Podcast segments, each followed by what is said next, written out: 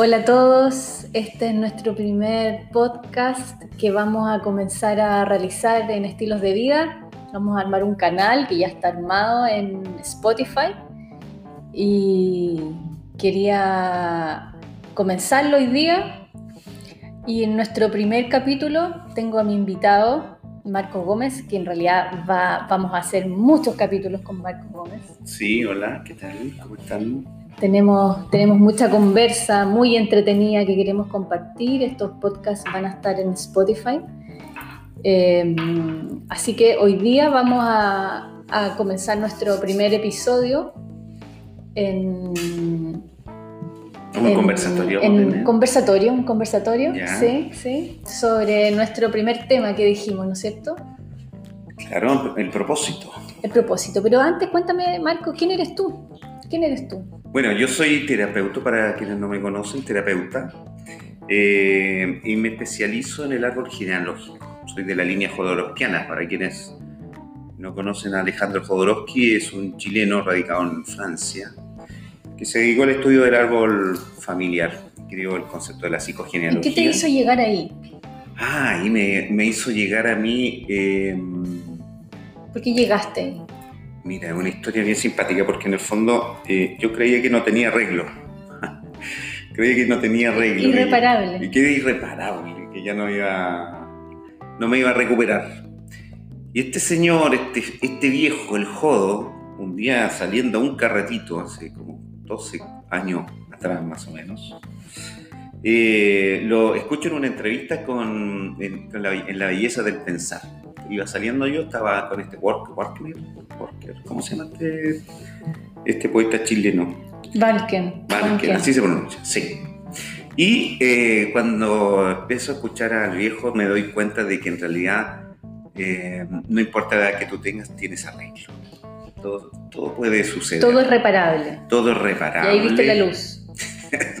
bueno, vi una, una, una, más que la luz, yo creo que vi en ese momento un- una velita nomás. Después Ya. se empezó a convertir, aparecieron los watts Ya. con el tiempo. ¿Y tú sentís que el mensaje de Jodorowsky te ayudó a sanar? Sí, obviamente, a verme, que es lo que más cuesta. Nos cuesta un mundo poder vernos. Es súper difícil. Ya. No, no, no solo desde, incluso desde el plano físico. ¿eh? Ujú. Bueno, al espejo siempre nos encontramos, no nos gustan nuestras cañitas, no nos gustan nuestras nuestra estrías, nuestra celulitis, la arruguita, la guatita, etc. Mm, Imagínate en el plano más profundo, cuesta verse. Sí, Sí. sí. Y él logró eso en mí, yo por eso decidí dedicarme a esto, porque creo que mm, es facilitarle a otros esa observación ayuda a sanarse. ¿sí? Bueno. ¿Y desde dónde? Desde, desde, desde el estudio del árbol de la familiar. pues. Yo creo que ahí viene del origen, de dónde venimos. Y en el árbol familiar, obviamente, todos sabemos, sabemos que la gran evolución humana en este planeta tiene que ver con las relaciones. Eso lo, lo leí el otro día y me hizo todo el sentido. Ahí están todos los desafíos, ¿no es cierto? Y obviamente las relaciones que tienen que ver con nuestro árbol son las más complejas a veces. Sí, pues la más difícil de ver. Las lealtades no nos permiten verlo. ¿Qué es lo que más te llegan a la, a la consulta? ¿Sobre qué es lo que más está...? Mm, Mira, eh, lo que más veo obviamente es estas lealtades mal comprendidas que uno tiene del árbol. Cuando uno empieza a repetir patrones eh, y te das cuenta en, en- en terapia, te das cuenta de que en realidad estás repitiendo patrones que no te pertenecen. Soy, estoy estudiando algo que, no, que quisieron que estudiara. Estoy teniendo un tipo de pareja que quisieron que yo tuviera. Y yo en esta lealtad acepté esta relación. Claro. Eh, eso es lo que más se ve, que en el fondo, la lo que estaba hablando contigo desde un principio, nos cuesta vernos. Mm, En la terapia lo único que hago con facilitador es hacer que la persona se vea.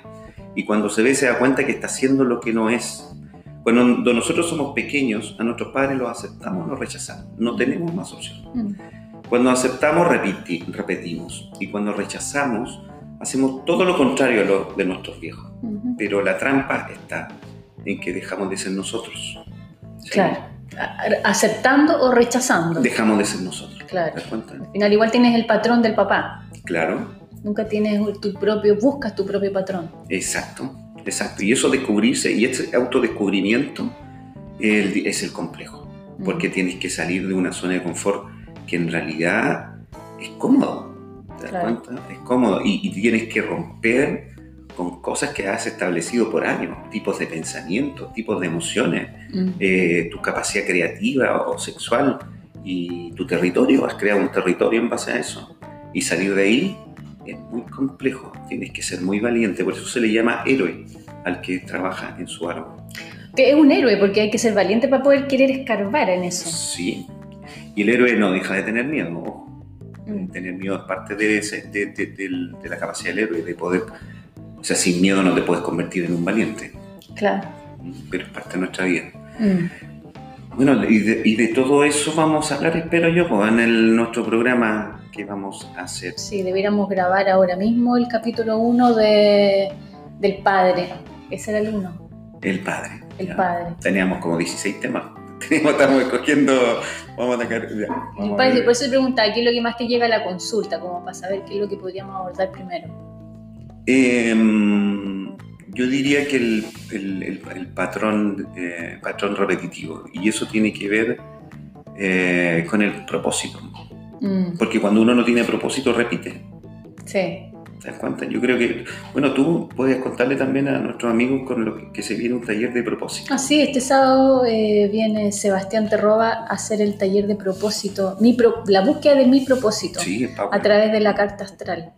Ese va a estar muy bueno. Eh, eh, pero independiente de eso, eh, el propósito entendido desde el árbol genealógico, no desde la astrología. Sí, Me imagino que obviamente al final todos buscan lo mismo, todos los caminos van a la misma fuente, pero ¿cuál es la mirada del propósito desde la psicogenealogía? Bueno, el propósito tiene que ver con una finalidad que uno tiene que proponerse en la vida. Normalmente nosotros a veces o muchas veces llegan a, a consulta personas que son, se sienten infelices a pesar de tener pareja, sus hijos sanos, un buen trabajo, pero hay algo que les falta. Y bueno, y al final es eso, que no hay un propósito, no hay, un, no hay un- una finalidad hacia dónde voy.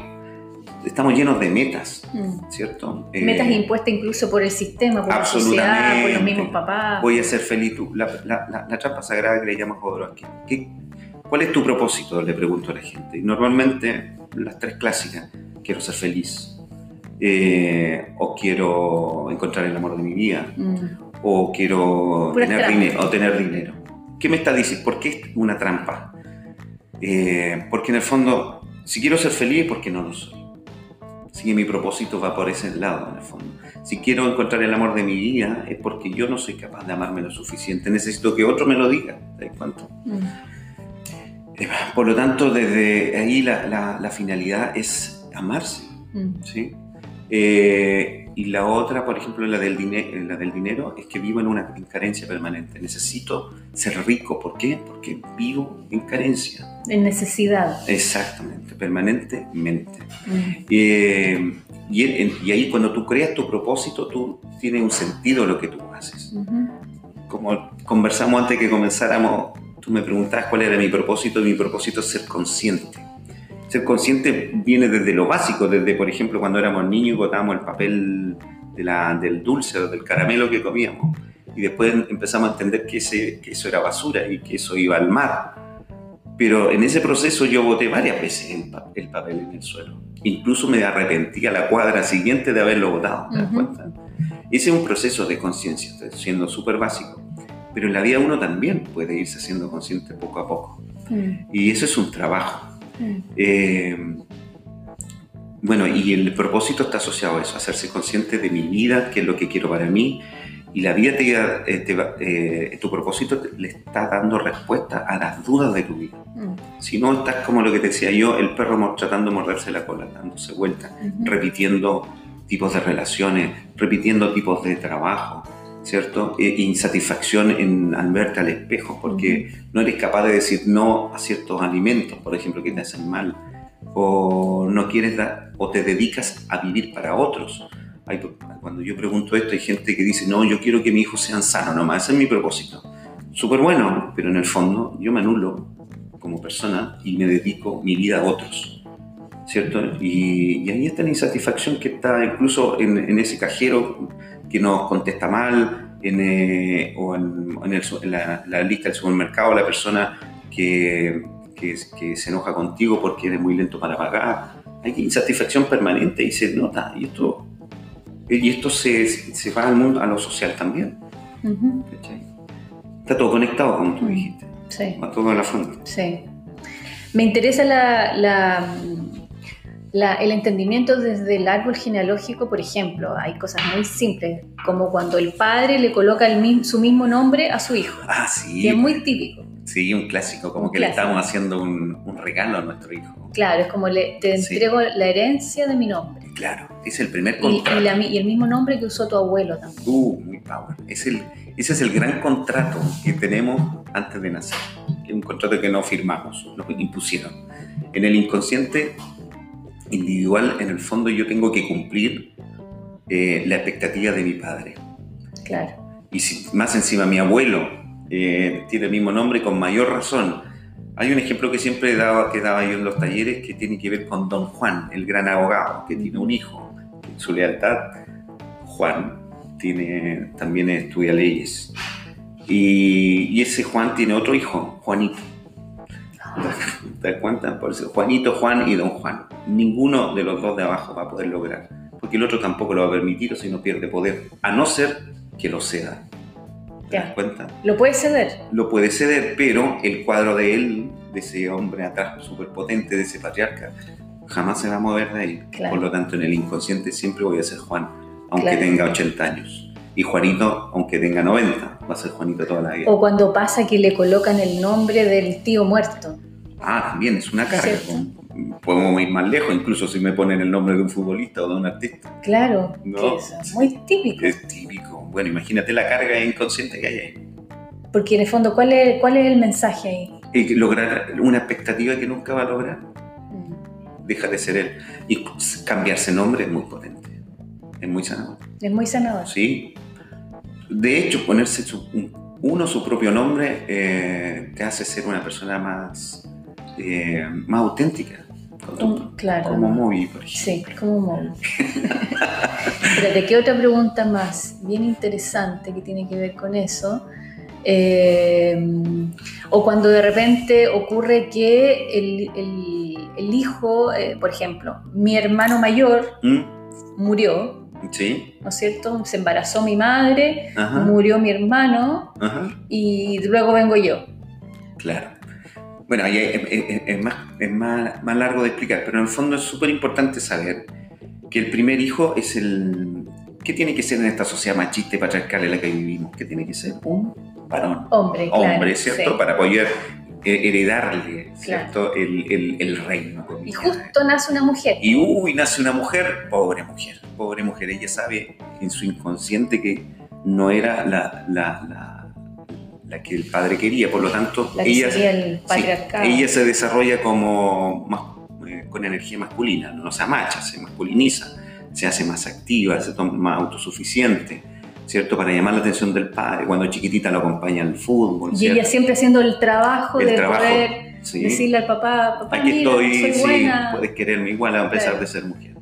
¿Sí? En el caso que tú me preguntas, cuando muere el primogénito, o cualquiera en el fondo, es que ahí habría que explicar que hay, hay en la línea de los hermanos hay tres, ¿no? el primogénito, el integrador y el independiente. Si hay un cuarto hermano, vuelve a ser un primogénito. Ya. Tiene que haber siempre seis años entre, entre ellos para que se produzca la, eh, eh, esto que te estoy explicando. Porque si hay mucha diferencia entre hermanos, más de seis años son hijos únicos. Ah, ya. Ya. Ah, mira. Tú puedes tener más de dos hijos. Si tienes dos hijos que tienen más de dos, seis años, puedes tener dos hijos únicos. Ah, o sea, ahí tengo dos hijas únicas. Claro, y luchan por su territorio, son súper independientes. ¿Y eso es mejor o no? No hay mejor ni No hay peor. mejor ni peor. O sea, lo, que- lo malo sería que, por ejemplo, en tu caso, tú a la, a la menor le estés dando la ropa de la mayor.